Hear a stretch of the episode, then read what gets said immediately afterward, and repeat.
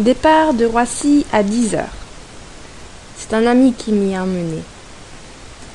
Donc, je devais être à Roissy à 8 heures, soit 2 heures avant le décollage. Il y avait une queue monstre pour déposer ses bagages au guichet de l'American Airlines. Moi, je pars avec une valise et un sac à dos. La durée du vol, 9 heures. Une fois installé dans l'avion, je me rends compte très rapidement que les fauteuils sont très moyens sur le 767. Par contre, les repas sont excellents. Et contrairement au vol de l'année dernière pour Buenos Aires, l'avion là était plein à craquer. Du coup, je n'avais qu'un seul siège pour essayer de m'étaler. Est-ce qu'elle a mis à Une heure pour passer l'immigration? Que c'est long. Dans l'avion, nous avait demandé de remplir un papier, ce que j'ai fait. Mais quand mon tour arrive à l'immigration, je tends ce papier au douanier, mais il n'en veut pas. Il en veut un autre, quasiment identique, seule la couleur change. Bon, bon, bon, sans trop discuter, je remplis ce nouveau papier et le donne au douanier. Il me prend en photo, puis scanne mes cinq doigts de la main droite, tamponne mon passeport et me libère. Ensuite, je récupère ma valise pour la déposer 50 mètres plus loin sur un nouveau tapis roulant pour la connexion entre les deux vols.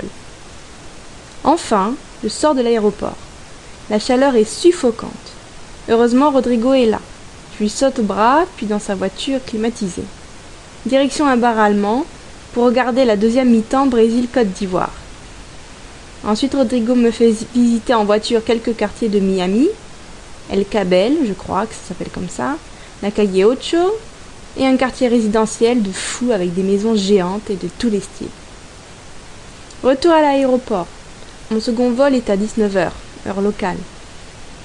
En attendant l'embarquement, je fais la connaissance de Martin, un Canadien qui part en Honduras pour le travail.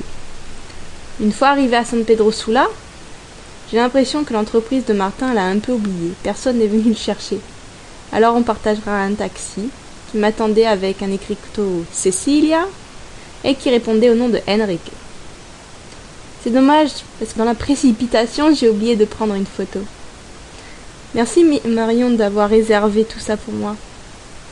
À San Pedro Sula, c'est la même qu'à Miami, une chaleur étouffante. Enrique le taxi nous conduit dans un hôtel qu'a également réservé Marion pour moi, le Teresa, ou le Terrassa. Je me fais accueillir à l'hôtel par un papy armé d'un gros fusil. Sympa, ça met dans l'ambiance. Je récupère les clés de ma chambre, aussitôt entré dans la mini-chambre pour 250 lempiras, J'allume le ventilateur, je saute dans la douche et d'auto à 21h50. 21h15 plutôt. Avec les boules qui je n'entendais pas du tout le bruit que faisait le ventilateur et j'ai dormi comme un bébé. Sommeil bien mérité.